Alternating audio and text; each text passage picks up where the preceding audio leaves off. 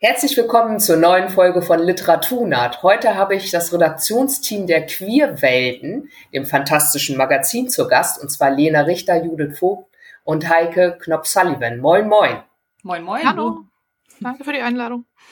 Ja, schön, dass wir den Termin gefunden haben und tatsächlich alle vier Zeit haben. Das ist ja auch nicht ganz so einfach zu bewerkstelligen. Ähm, ich würde das schön finden für die Leute, die euch noch nicht kennen, wenn ihr euch der Reihe nach mal vorstellt. Lena, ja, hallo. Genau, also ich bin Lena Richter, ich lebe in Hamburg und ich mache seit 2020 zusammen mit Judith und jetzt inzwischen auch zusammen mit Heike die Queerwelten. Außerdem mache ich mit Judith zusammen auch noch den Gender Swap Podcast über Nerdkultur und Rollenspiel aus feministischer Perspektive. Und äh, ansonsten veröffentliche ich Kurzgeschichten und Essays und alles Mögliche. Und nächstes Jahr im Frühjahr irgendwann erscheint doch meine erste Novelle, ja, ohne Ohren, schon mal so als Teaser. Ja, ich bin Judith. Ich äh, mache alles Mögliche rund um Fantasy und Science Fiction. Also ein paar, paar Dinge davon hat Lena ja gerade schon zusammengefasst. Äh, ich schreibe Romane, ähm, auch Sachtexte und Kurzgeschichten. Ich habe zum Thema Rollenspiele auch den Band Roll Inclusive rausgebracht mit Frank Reis und Ashken Hayat Dorn. Und ich übersetze Science Fiction Fantasy, ähm, zum Beispiel Mary Robinette Kowals Lady Astronaut Reihe. Ich glaube, das, das ist jetzt einfach schon mal ganz gut zusammengefasst mit dem Podcast Queerwelten und all sowas. Ja, hallo, ich bin Heike Knopf-Sullivan. Ich bin keine Autorin. Ich bin jetzt Heraus Mitherausgeberin, ganz frisch bei Queerwelten. Da freue ich mich sehr drüber. Und ansonsten bin ich in meinem normalen Leben Bibliothekarin. Arbeite in der Nähe von Köln oder arbeite in Köln, wohne in der Nähe von Köln. Habe ansonsten sehr viel mit Erstlesen zu tun bei Fantasy- und Science-Fiction-Romanen. Ja, du hast auch äh, unsere letzten Romane erst gelesen. Ja, und das ist sehr schön, weil ich die dann nämlich früher kriege als alle anderen. Hast du Anarchie Deko auch äh, erst gelesen? Ich glaube, das weiß ich gar nicht. Oh, das weiß ich jetzt gerade auch nicht. Schildmaid hast du auf jeden Fall erst gelesen und Leyland. Und mhm. Wasteland, glaube ich, auch. Und ansonsten ähm, alles von James Sullivan. Weil das ist ja mysteriös, wie das zustande kommt. Weil wir halt verheiratet sind, ja. Ja, ja jetzt, jetzt habe ich es auch gerafft, ja. cool. Wir haben übrigens das gemeinsam. Ich arbeite auch in der Bibliothek, wenn auch in der wissenschaftlichen, wo ich nichts mit Erstlesen zu tun habe. Aber ich habe auch eine wissenschaftliche bei mir, ja. Ich habe auch eigentlich nichts mit, mit Kindern und Jugendlichen zu tun, sondern nur mit Studierenden. Ja, ist bei uns auch so. Ich arbeite in der Bibliothek für Wirtschaftswissenschaft, also, na, das ist nicht. Mhm. Also SchülerInnen haben wir da schon manchmal, aber das sind dann welche, die an Wirtschaft interessiert sind. ja, die Queerwelten, die kenne ich ja nun auch schon seit der ersten Ausgabe. Das ist ja doch ein sehr spezielles Konzept, ein äh, kreatives und ich glaube auch einmalig in Europa. Wie kam es denn überhaupt dazu? Das muss Judith erzählen. Das passierte nämlich, genau, das passierte alles, wenn ich im Urlaub war und ich wurde dann informiert. so. Na ja, ich, ich beginne ja immer schon ein bisschen früher. Da warst du dann ja, schon, schon involviert. Oh, ja, ja, ähm, okay. ich, ich beginne nämlich beim Feder- und Schwertverlag, der heute gar nicht mehr äh, existiert. Ähm, beim Feder- und Schwertverlag arbeitete unsere spätere dritte Herausgeberin Katrin Dodenhöf, plante ein feministisches Label für den Feder- und Schwertverlag, welches heißen sollte Wicked Queens und wollte unter diesem Label halt äh, feministische Fantasy- und Science-Fiction-Romane rausbringen. Und äh, Lena und ich hatten das mitbekommen, dass sie dieses äh, Label halt plante, dass es dafür schon ein Logo gab, eine Ankündigung und sowas. Ähm, und wir haben damals nämlich überlegt, ob wir nicht aus den deutschsprachigen Anthologien, die so erscheinen, die feministischen Kurzgeschichten quasi rausfischen, bei den HerausgeberInnen oder den Verlagen anfragen und bei den AutorInnen natürlich, ob wir die quasi nochmal in einem Wicked Queens Annual oder so rausbringen, also einem jährlich erscheinenden, zusammenfassenden Band, in dem dann halt feministische Kurzgeschichten drinstehen. Das hatten wir mit Katrin besprochen und sie meinte so ein bisschen so, ja, ach, Zweitverwertung ist immer etwas schwierig, weil es ja häufig in den Ver Verträgen auch drinsteht, dass ähm, die Verlage das exklusiv haben für eine Zeit lang und so. Wie wäre es denn, wenn wir sowas wie eine jährliche Ausschreibung machen und die Leute können äh, Geschichten einreichen? Ähm, und da hatten Lena und ich natürlich auch irgendwie Bock drauf und haben uns dann so überlegt, ja, könnten wir Herausgeberschaft machen, Geschichten auswählen und sowas. Und dann ist der Feder- und Schwertverlag pleite gegangen, als wir gerade so in die Planung gehen wollten. Beziehungsweise der Uhrwerk Verlag hatte, hat Insolvenz angemeldet und im Zuge dessen ist der Feder- und Schwertverlag der Schwesterverlag vom Uhrwerk Verlag, ja, so mit einfach insolvent gegangen und existiert auch meines Wissens nach noch als Unterlabel des nach wie vor existierenden Uhrwerk hat aber keine eigene Redaktion mehr und kein, kein Lektoratsteam und so. Ja, genau. Dann, dann war also dieses Ganze ist nie, ist es nie irgendwas erschienen unter dem Wicked Queens Label, leider. Ähm, und äh, Katrin Dodenhöft hat dann allerdings eine Stelle beim Piper Verlag bekommen, was äh, auch toll ist. Und irgendwann im, das war der Sommerurlaub von Lena, irgendwann im Sommer nahm der äh, damalige Inhaber vom Achier Verlag, äh, Jascha Urbach, äh, Kontakt zu mir auf und sagte, er hätte total Lust, ein quartalsmäßig erscheinendes Magazin zu machen mit Kurzgeschichten. Und zwar mit äh, queerfeministischen äh, Science-Fiction-Fantasy-Kurzgeschichten. Dann habe ich gesagt, das trifft sich ja hervorragend. Lena und ich hatten ganz ähnliche Pläne. Allerdings waren unsere Pläne ähm, jährlich, weil quartalsmäßig könnte vielleicht doch ein bisschen viel sein.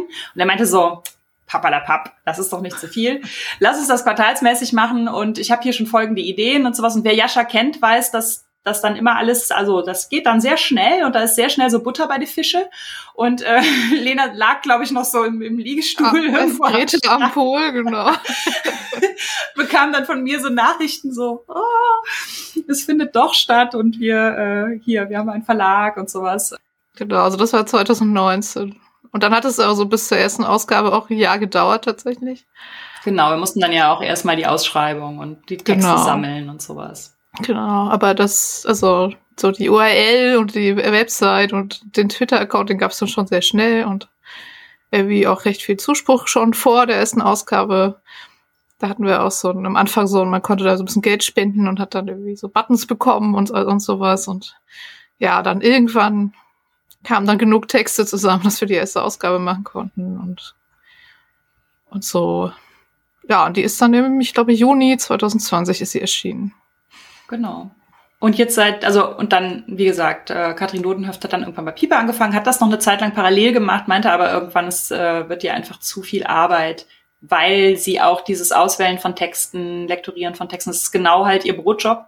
Und sie meinte, wenn sie dann nach Feierabend und am Wochenende das noch weitermachen muss für Queerwelten, ist einfach ein bisschen viel. Und dann äh, wechselte auch der, der Verlag von, beziehungsweise der Verlag wechselte den, den Besitzer so mehr oder weniger. Ne? Also der Achier Verlag wanderte zum Amrun Verlag. Genau, also weil Jascha das halt aus gesundheitlichen Gründen nicht mehr machen konnte. Und dann hat sich Jürgen von Amrun halt bereit erklärt, dass er Achier, ein Teil des Achier-Programms unter Queerwelten als Imprint bei Amron mit rübernimmt. Und ja, da, da sind wir jetzt. Und nachdem wir irgendwann am Anfang jährlich machen wollten und dann vierteljährlich gemacht haben, machen wir jetzt halbjährlich. Das hat sich so als das Beste erwiesen. Also ja, jetzt ganz neu. Also seit der achten Ausgabe machen wir halbjährlich äh, Hefte, die aber dafür auch doppelt so dick sind wie die vorher. Hm. Und ich glaube, das ist so ein ganz guter Rhythmus, wo dann auch die Leute mit dem Lesen noch hinterherkommen, weil bei den vierteljährlichen war das oft so, dass wir die neue Aufga Ausgabe angekündigt haben und dann war so, oh nein, die alte, ich habe noch zwei ungelesene auf dem Stapel und so. Genau, und mit ja. dem, dem Wechsel zu Amrun, also mit der letzten quartalsmäßigen Ausgabe ist dann äh, Heike dazugekommen. Also da haben die sich so ein bisschen, Katrin und Heike, die Klinke in die Hand gegeben, denn Katrin hat für die letzte, also die, äh, welche siebte. ist dann die achte? Nee, die siebte. Die siebte.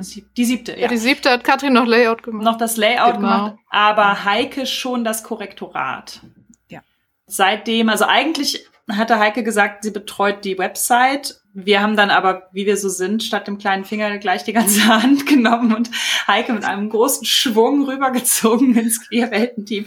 Das heißt, äh, Heike macht auch mit der, äh, mit der neuen Ausgabe auch Lektorat und ähm, hat auch bei den, genau, das ist auch eine, neue, eine Neuerung, die wir haben. Wir nehmen so äh, kürzest Prosa auf, also so Short Fiction und Microfiction, machen dafür eine gesonderte Ausschreibung, ähm, wo Leute halt, da kann Lena vielleicht gleich noch ein bisschen mehr zu den Ideen erzählen, wo Leute halt ganz kurze Mini-Geschichten einsenden können. Und dabei hat Heike jetzt auch schon super viel geholfen, sowohl bei der Auswahl als auch beim Anonymisieren und beim, bei der Rückmeldung an die Leute und sowas. Genau. Stimmt, es ist jetzt eine sehr dicke Ausgabe schon rausgekommen. Ja, genau, die achte, genau. die jetzt im Juni erschienen ist. Genau, und da hatten wir zum ersten Mal auch diese Microfiction. In der achten hatten wir 100 Wortgeschichten. Also mit genau 100 Worten. Aber ich mag das ja total gerne diese kürzest Geschichten und kürzest Texte. Also ich fand schon länger, dass das mal was wäre, was man auch in der Queerwelt machen könnte, weil es einfach nochmal mit der Form so ein bisschen mehr spielt und, und so ein bisschen Herausforderung ja auch ist. Also genau 100 Worte zu schreiben oder es, es gibt ja auch diese ganzen Twitter-Accounts mit diesen Mini-Geschichten in Tweetlänge, die dann ja nur 280 Zeichen haben und so. Das finde ich immer mega spannend. Hm. Aber als wir noch vierteljährlich das gemacht haben, hatten wir jetzt auch nicht die Zeit, noch eine Sonderausschreibung zu machen und nochmal einen Haufen Texte auszuwählen. Und deswegen bin ich auch ganz glücklich, dass wir das jetzt mit dem halbjährlichen Format auch noch zeitlich schaffen. Und die neunte Ausgabe, die kommt jetzt im Herbst. Wir wissen noch nicht ganz genau wann, aber auf jeden Fall im Herbst. Da gibt es ja die Queer Mehrvolk Ausschreibung. Die Queer Mehrvolk, also Meere, Meere, Meereswiesen. Ah, alles genau. klar. Also sozusagen weg von der kleinen Meerjungfrau, die ohne Stimme und äh, jung und normschön irgendwie dem Prinzen hinterher schmachtet, hin zu so anderen Ideen. Das äh, passt ganz gut, weil die neunte Ausgabe wird auch eine Themenausgabe werden, die ganz viel Texte so zum Thema Wasser und Häfen und Raumhäfen und Unterwasserwiesen und Nixen und all sowas drin hat und da passte das total dazu. Deswegen haben wir das gemacht und diesmal waren es nicht 100 Worte, sondern genau neun Sätze. Ja. Ja. ja. Bisschen das flexibler. Der, das ist so der Stand, genau. Ja, das ist, ja, das ist flexibler, aber das, also neun Sätze, glaube ich, machen wir auch nicht unbedingt nochmal, weil die Sätze auch sehr lang werden können. Ja, das stimmt. ja, teilweise sehr unterschiedliche Längen auf eine Seite passen und ähm, ja, also man kann die neun Sätze sehr weit auslegen. Das, das stimmt. Aber auch sehr kurz. Also wir hatten, glaube ich, auch ein paar dabei, die hatten wirklich nur neun Zeilen. Neun mhm, Sätze in neun Zeilen. Das stimmt. Das stimmt. Und manche haben die neun Sätze dann. Also, wir haben auch Texte, die waren auch sehr gut, aber da mussten wir sagen, das ist sehr schön, aber das muss jetzt leider ein bisschen kürzer, sonst passt es nicht mehr auf eine Seite im Layout. Ja. Aber war auch kein Problem. Die AutorInnen waren dann noch bereit, äh, das äh, einzukürzen, genau. Genau. Das ist ja auch, Heike, du machst ja das Korrektorat bei, bei euch, wenn ich das richtig gehört habe. Damit hat's angefangen. Also inzwischen mache ich, glaube ich, fast alles mit. Außer Layout. Layouten kann ich nicht. Das stimmt, ähm, Layouten kann nur Judith. Also früher hat's Katrin gemacht, ich habe es von Katrin übernommen, genau. genau. Nee, aber sonst machen wir tatsächlich eigentlich alle alles so ein bisschen. Also also ich habe so, so, einen schönen E-Mail-Account mit, wo ich auch alle neuen, neuen Einsendungen bekomme und äh, kann dann gucken, was für Geschichten kommen. Oder bei den Microfiction habe ich halt geguckt, dass wir die, ja, dass, dass ich die in eine Datei reinkriege, reinpacke, anonymisiert, damit Judith und Lena die dann lesen können, ohne dass sie wussten, wer es geschrieben hat. Genau. Ah. Das war auch ganz wichtig. Also ja, wir kennen halt einfach über Twitter auch so viele Leute und dann muss man das auch so ein bisschen. Genau. Also an ja, sich würde ich es natürlich immer gerne anonymisiert lesen, aber das geht halt. Nee. Da müssten wir immer noch eine vierte Person haben, die Geschichten irgendwie dann aus, aus den E-Mails fischt und das ist leider ein bisschen ja. schwierig, zumal wir auch nicht wissen, wann kommt was. Also eine laufende Ausschreibung, es kommt immer wieder was. Das ist jetzt nicht wie so eine ja. feste Anthologie oder so, wo dann alle Einsendungen kommen und dann kann man einmal eine Anonymisierung machen. Deswegen geht das leider nicht. Aber bei den Kurztexten ist Heike da zum Glück immer bereit und dann können wenigstens Judith und ich es lesen und wissen nicht, von wem es ist. Ich finde aber auch die Kurztexte, ähm, da sind sehr viele so aus der Bubble dabei. Also sind sehr viele Namen, äh, die wir dann nachher kennen und wo wir dann sagen, ach, das war ja Person X und sowas. Ich finde eigentlich bei den eingesandten Kurzgeschichten ist es gar nicht so ein Riesenproblem. Also ich würde sagen, keine Ahnung, 90 Prozent der Leute, die einsenden, da kenne ich auch, weiß ich, verbinde ich mit dem Namen gar nichts erstmal. Also das hilft natürlich auch, um die einfach unvoreingenommen zu lesen. Hm. Das stimmt.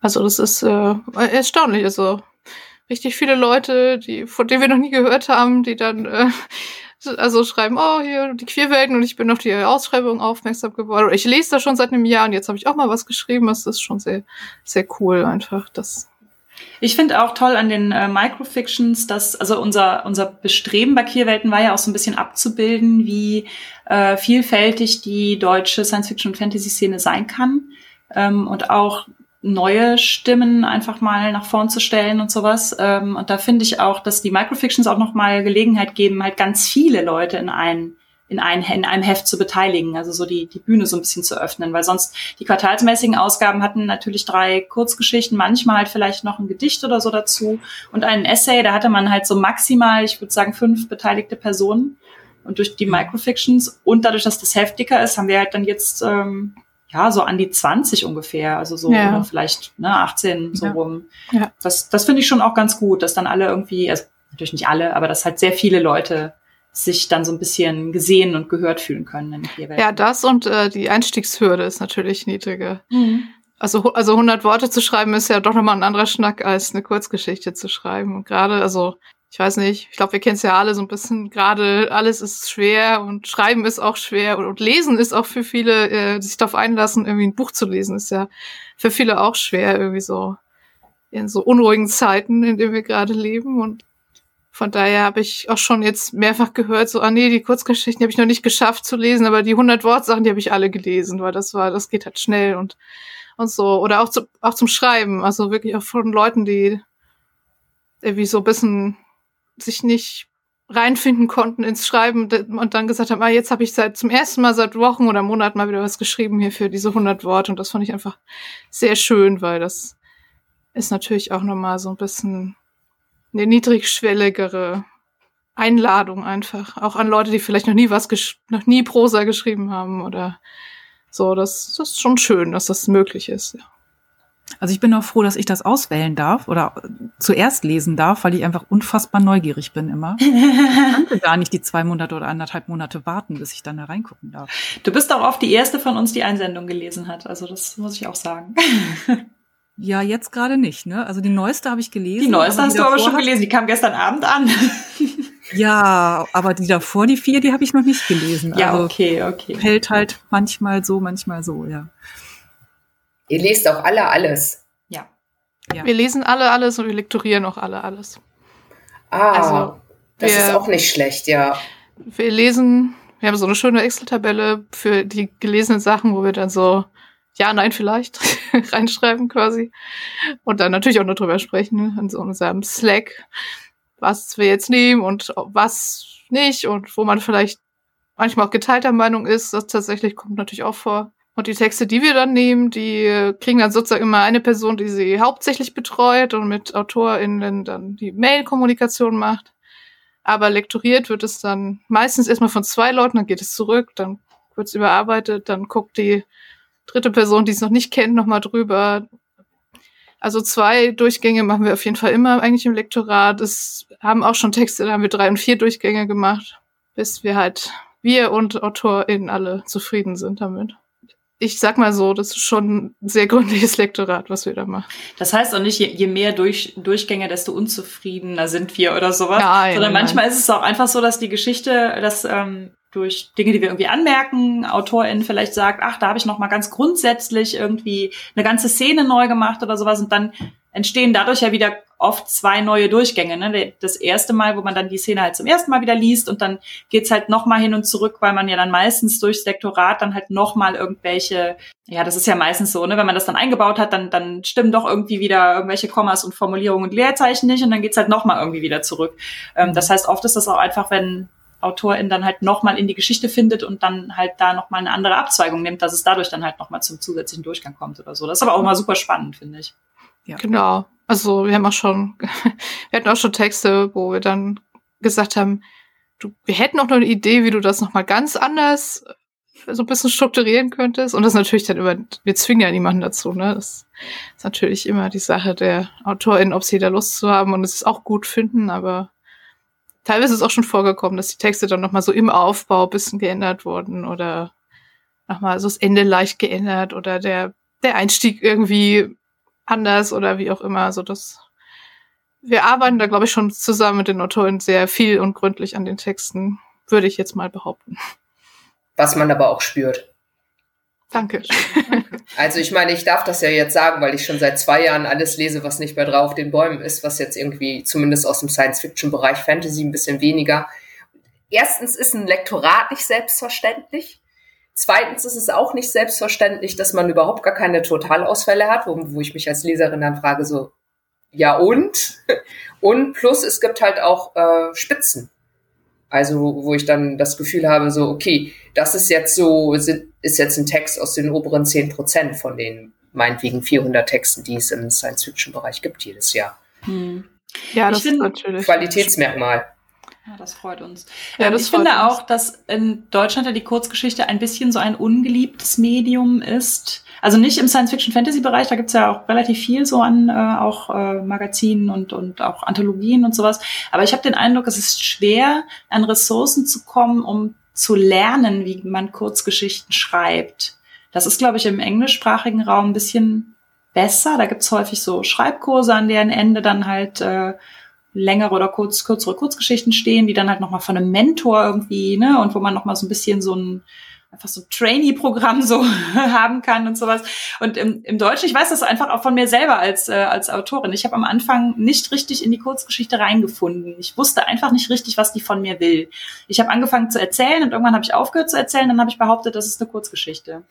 Aber so funktionieren Kurzgeschichten eigentlich nicht. Das war ein langer Prozess. Also wenn ich mir angucke, was für Kurzgeschichten ich so als jüngere Autorin geschrieben habe, dann gefallen mir, dann würde ich auch heute sagen, das sind nicht mehr, das sind nicht unbedingt Kurzgeschichten, das sind Ausschnitte. Also auch wenn das größere Ganze vielleicht nicht existiert und ich nur den Ausschnitt geschrieben habe.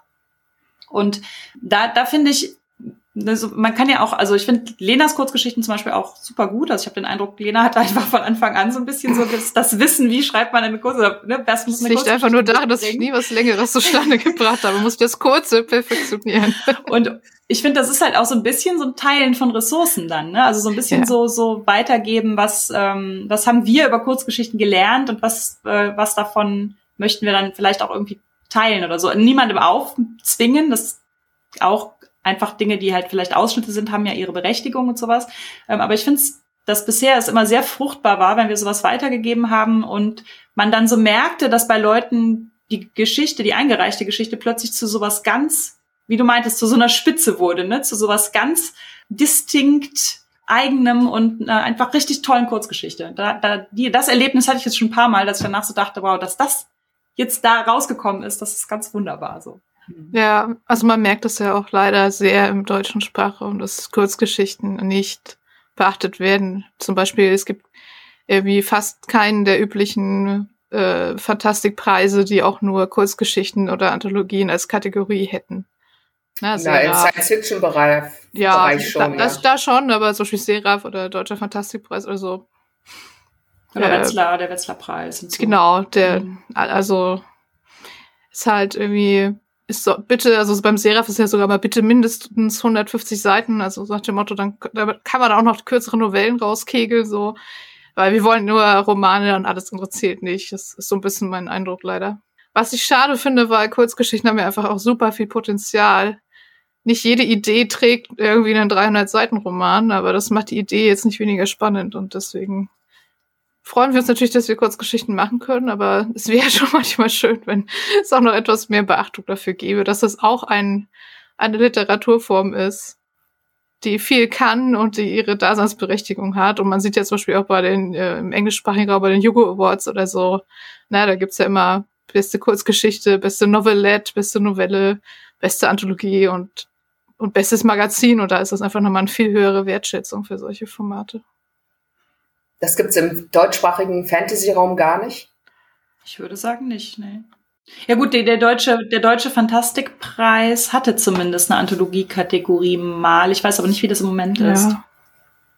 Es gibt es manchmal schon, also Anthologien gibt es manchmal schon, aber Magazine jetzt eher selten. Und, und Geschichten an sich auch echt selten. Also, dass man wirklich die einzelnen Geschichten auch einreichen kann wir gucken ja immer mal und dann sind wir so, nö, da geht's nicht, da geht's nicht, da geht's nicht. Ja, bei den Science-Fiction-Preisen halt. Aber da ähm, haben bisher Queerwelten keinen, also ja, es ist ja vielleicht kein großes Geheimnis. Ich weiß, du bist da involviert, Yvonne. Aber es ist ja vielleicht kein großes Geheimnis, dass äh, wir so ein bisschen den Eindruck haben, dass das Science-Fiction-Fandom ähm, oder, oder ja, so die, die Leute, die dafür die Preise verantwortlich sind, sehr stark so um sich selbst und ihre kleineren Gruppen in Foren und so kreisen und wir haben den Eindruck, unsere Science-Fiction-AutorInnen aus Queerwelten finden da gar keinen Widerhall so. Also die werden bei den Science-Fiction-Preisen, also ich weiß, dass du das versuchst, aber so ansonsten finde ich, werden die da gar nicht berücksichtigt. Also wir hatten ein paar tolle Geschichten dabei und ich habe dann bei den Science-Fiction-Preisen immer gehofft und es war halt keine einzige davon irgendwie auf der Nominierungsliste. Fand ich dann sehr schade. Ich glaube, beim KLP ist es auch viel Verbreitung, weil das halt so eine riesengroße Masse ist, so 80 Leute ungefähr, die wahlberechtigt sind. Das heißt, es kommt auch ein bisschen drauf an, wie es genau bei dem Publikum dann verbreitet ist. Ja, und da ist halt nur Exodus verbreitet und ähm, CT-Magazin oder so, das, das sehe ich halt. Also ich, ich sehe ja dahinter, was die Anthologien sind oder die Magazine, in denen es erschienen sind, das sind ja auch immer dieselben. Also muss ich ganz ehrlich sagen, sorry, aber.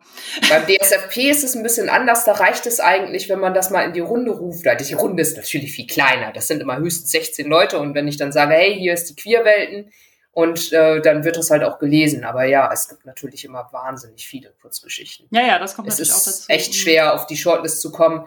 Und dann sind das die Nasen, die da in der Jury sitzen, sind normalerweise auch Leute, die sehr, sehr viel lesen. Das heißt, man hat dann auch gleich viel Konkurrenz. Aber ja, was nicht ist, kann ja noch werden.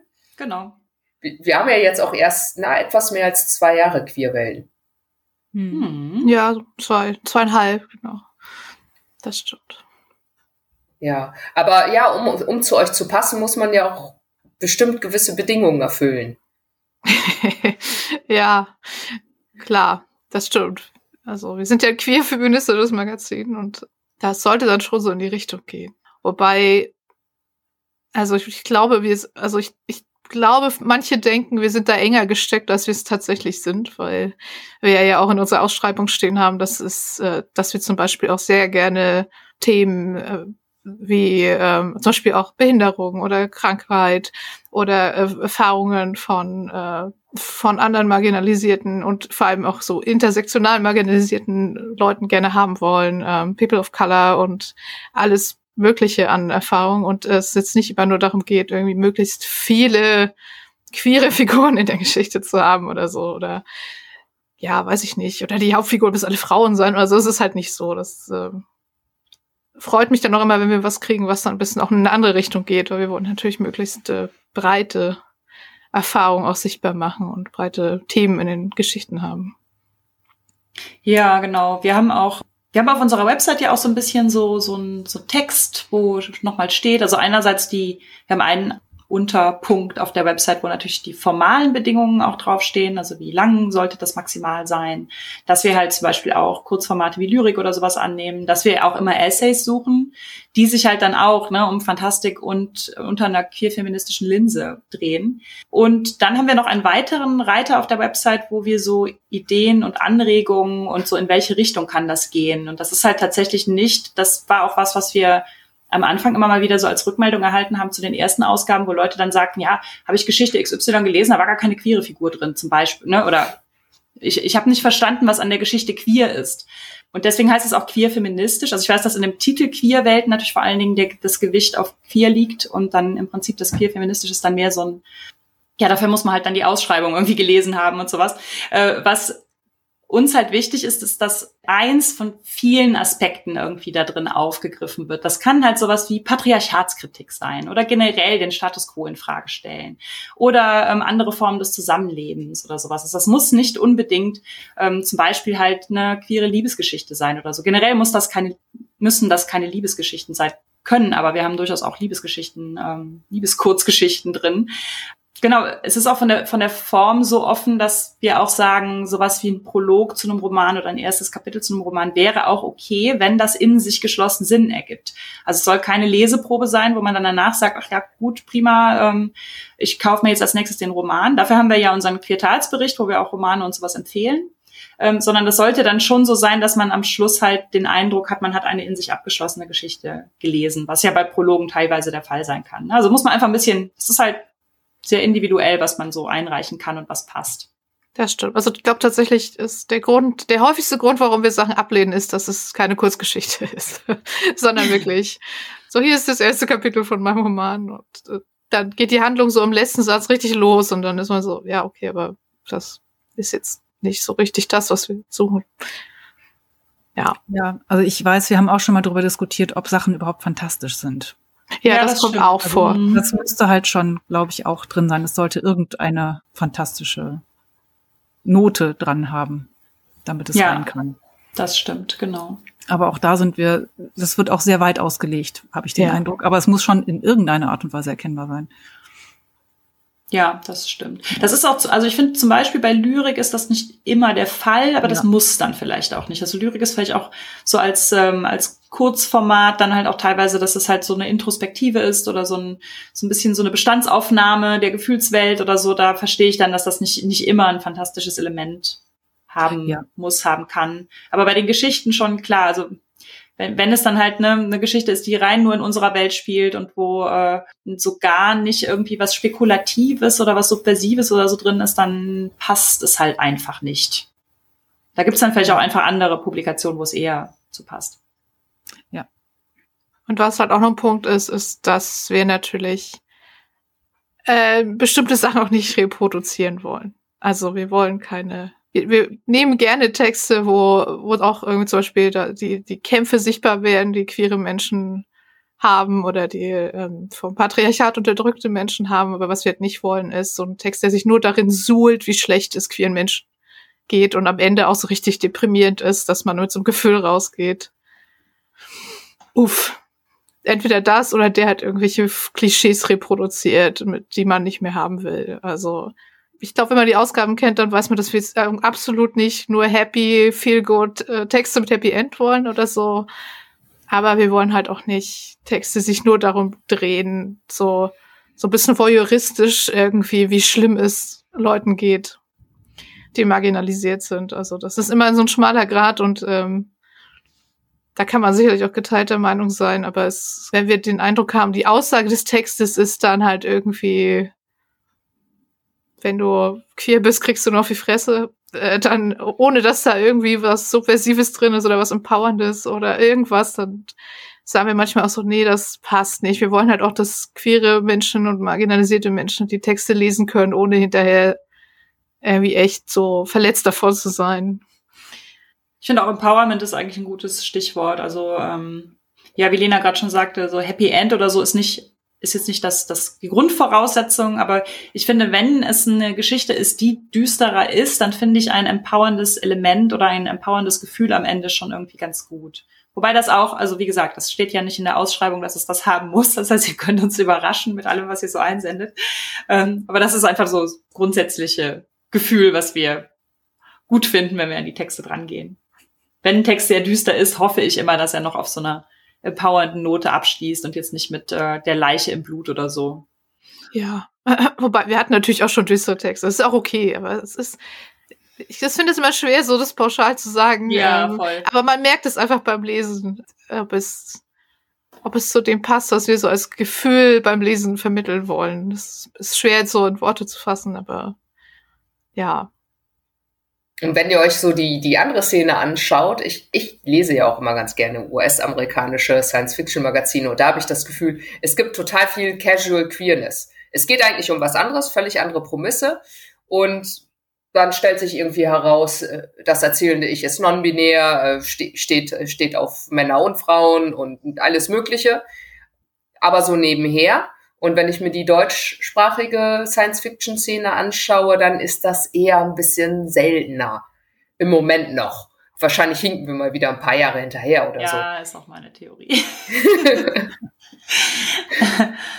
ich finde, dieses Casual Queerness ist so eine Errungenschaft, wo wir quasi noch hin, hin müssen. So, ich finde, äh, das ist auch was, was, ähm, was ich so in der progressiven Fantastik immer so wahrnehme. Also es ist ja so ein ein Begriff, den äh, James Sullivan und ich mal in einem Text so äh, ein bisschen erläutert haben. Der, der stammt ursprünglich, ursprünglich von James, ist jetzt von vielen Leuten und unter anderem auch von den Verlagen aufgegriffen worden und sowas. Und oft wenn ich auf der Suche bin nach äh, progressiver Fantastik und ein bisschen rumfrage, dann äh, kriege ich so als Antwort oft sowas wie, ja, in dem Buch XY, da ist, ähm, da sind Neopronomen drin und da ist eine ähm, irgendwie queere Figur oder ne, irgendwie eine bisexuelle Figur oder sowas. Äh, wo ich dann denke, ja, das ist also immer begrüßenswert, finde ich immer gut. Aber wie du schon sagst, eigentlich ist das, ich will jetzt gar nicht sagen, das sollte mittlerweile in allen Büchern drin sein, aber so ein doch, bisschen habe ich so, doch eigentlich schon, oder? Ich, ich sag das. Ja. Ich, ich finde, wenn Bücher so mit großem Cast ohne queere Figuren auskommen, dann ist das so eine unangenehme heteronormative Agenda, mit der, die ich da, die da gepusht wird, ähm, um mal die üblichen Argumente umzudrehen. Ja, nein. Da frage ich mich schon immer, was ist das? Da sind 20 Figuren drin, die sind alle hetero. Was? Nein, egal. Ja, ja, genau. Das, Ja. das, das finde ich ist immer, äh, hier ist das immer noch so dieses so, so, schau, das ist meine queere Figur und im US, also nicht bei allen natürlich, ne, aber im US-amerikanischen Raum ist es halt mehr dieses, dieses diverse as default. Also so, so dass die, die Norm ist das Diverse, nicht das Einheitliche, so. Und das, da kommen wir hoffentlich noch hin. Also, beziehungsweise es gibt auch schon viele Publikationen, viele Romane, viele Kurzgeschichten, in denen das schon der Fall ist. Aber bei anderen ist es halt auch oft noch so, dass du so, hier, das ist die queere Figur, die ich für euch mitgebracht habe. In Aiki Miras neuem Roman gab es so viele queere Figuren, dass ich eine davon auch noch äh, für äh, heteronormativ gehalten habe, obwohl er das gar nicht war, weil er im Vergleich zu den anderen halt, ne, gerade halt in einer heterosexuellen Beziehung lebt und so. Aber nur zufällig, eigentlich war der gar nicht hetero. Das äh, kam aber ganz natürlich rüber, das war dann irgendwie einfach so und das haben die Leute gelesen und auch Leute, die sonst so mit queerer SF nicht so viel zu tun haben oder nix und meinten so, ja, nö, das war, habe ich so, habe ich so geschluckt. Das war so. Das war überzeugend. Weil manchmal, ne, beschweren sich ja dann die Leute auch, nein, zu viel von fünf Leuten sind vier queer, das repräsentiert nicht die Wirklichkeit und so. Das war da irgendwie bisher zumindest nicht der Fall. Ja, Ich also frag mich immer, mit welchen Leuten die befreundet sind. Vier von fünf sind queer, ist doch. Also, ist, ich also mein Freundeskreis. Freundeskreis. ja, nee, aber also wir hatten ja auch ähm, mit mit Grund hatten wir ja diese 100 Wort Ausschreibung hatte ja das Motto aufgeregt marginalisiert, weil ganz oft ja gefordert wird, äh, ja so marginalisierte Gruppen, die können ja schon vorkommen, aber dann bitte nicht so im Rampenlicht und bitte nicht so aufgeregt und so aufdringlich und nicht mit so einer Agenda und äh, ja, irgendwann kommen wir da vielleicht hin, dass die auch ganz casual, wie du schon sagst, äh, rüberkommen können. Aber wir haben so einen Nachholbedarf an Figuren, die nicht irgendwie weiß, able-bodied, cis, hetero-Männer sind, dass wir die auch ganz mit Konfetti und Glitzer einkündigen dürfen und müssen, weil, ähm, also erstens finden Leute dann ja auch die Texte leichter, wenn man irgendwie sagt, hier, mein Roman, der hat eine, keine Ahnung, nicht-binäre Hauptfigur oder er hat eine queere Love Story oder wie auch immer.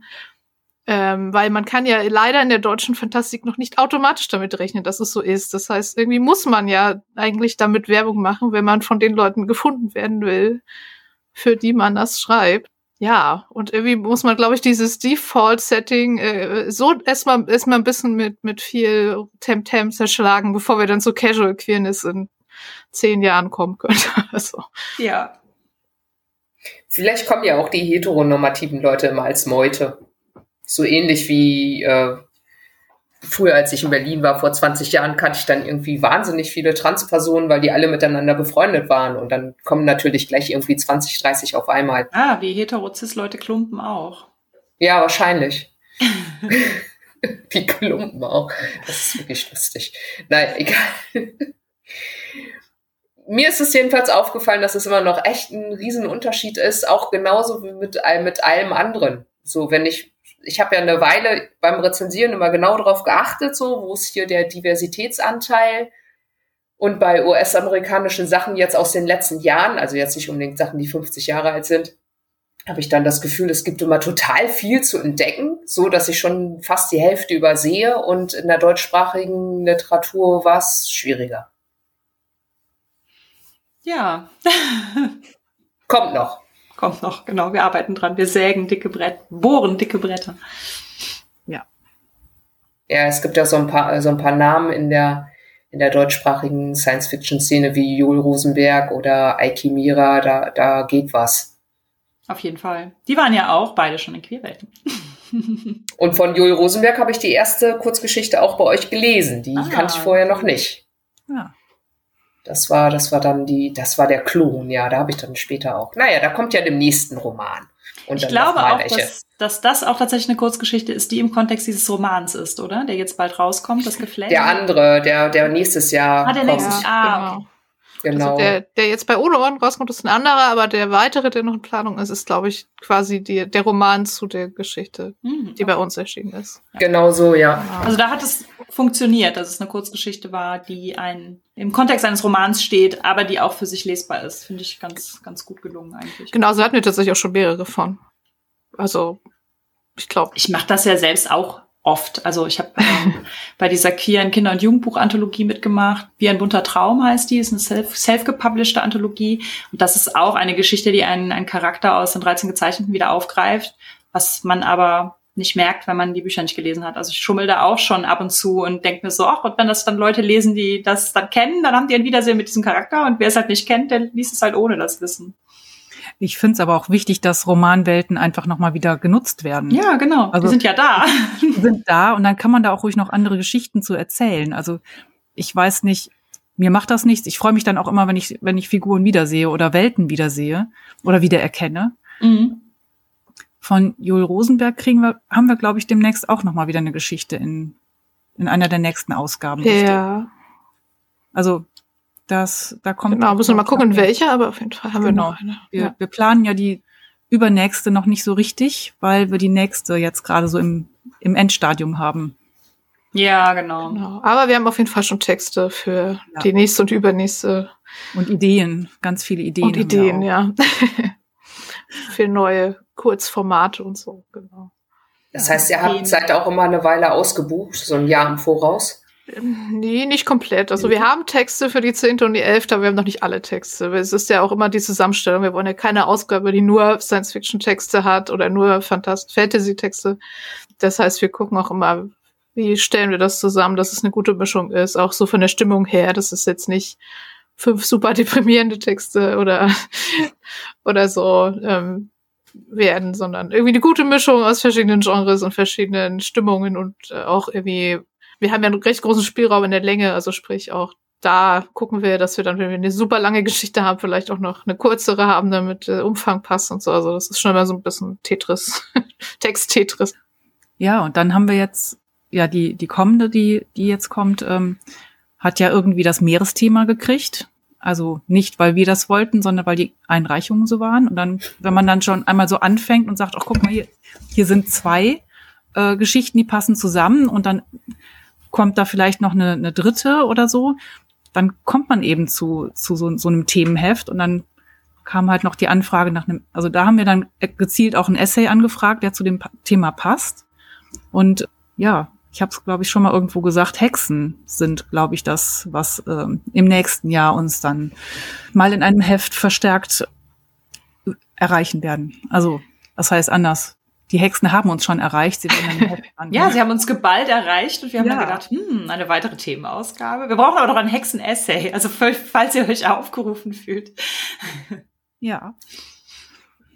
Also manchmal ergibt sich das. Ich glaube, wir werden es nicht schaffen, dass alle Ausgaben Themenausgaben sind. Aber manchmal Manchmal funktioniert es auch nicht. Ich weiß, wir hatten einmal schon mal geplant, glaube Art Cyborg-Ausgabe, aber- zu ja. machen. Dann wurde ein Text aber wieder zurückgezogen, weil eine andere Genau. Anthologie den genommen hatte. Dann war ein Genau. Cyborg-Text wieder weg und dann hatten wir halt dann plötzlich nur noch irgendwie zwei Cyborg-Texte, dann war es keine, keine themenspezifische Ausgabe mehr. Aber wenn es funktioniert, dann funktioniert es und wenn nicht, dann machen wir halt wieder eine gemischte. Ist ja auch, auch total Genau. okay. Auch schön, ja. Ja, wir die nächste Ausgabe, die wir dann planen dürfen, wenn die jetzt durch ist, ist ja die Jubiläumsausgabe. Und da Genau, freue ich mich auch schon zehnte. drauf. Die Ja. zehnte. Genau. Da freue ich mich drauf. Das stimmt. Ich mich auch, ja. Ja, wow, schon zehn Ausgaben. Das ist Ja. echt krass, krass gut.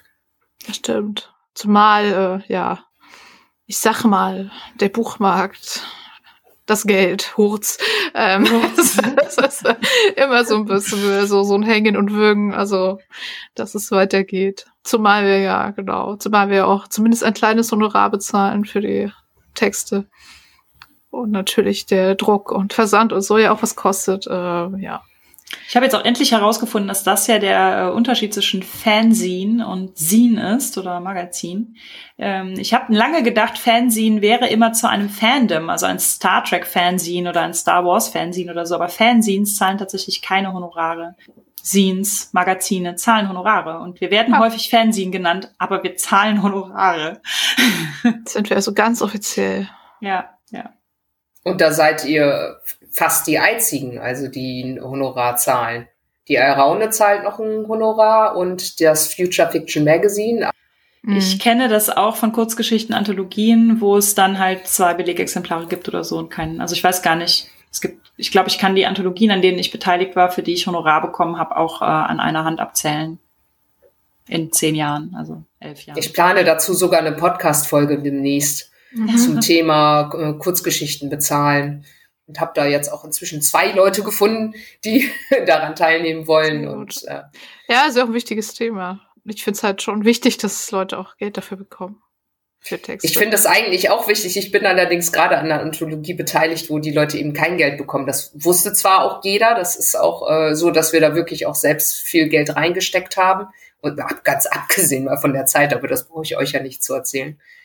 Aber ja, also nächstes Mal, wenn ich es das nächste Mal mache, würde ich es anders machen, aber wahrscheinlich müsste man dann echt vorher hingehen und Geld einsammeln, weil man nicht davon ausgehen kann, dass man mit einer Anthologie wirklich viel Gewinn macht. Ja, wir haben auch eine ähm, Anthologie mal gecrowdfundet, also Christian und ich, die Eis- und Dampf-Anthologie 2013 oder so. Die hat, glaube ich, 2014 einen Fantastikpreis bekommen.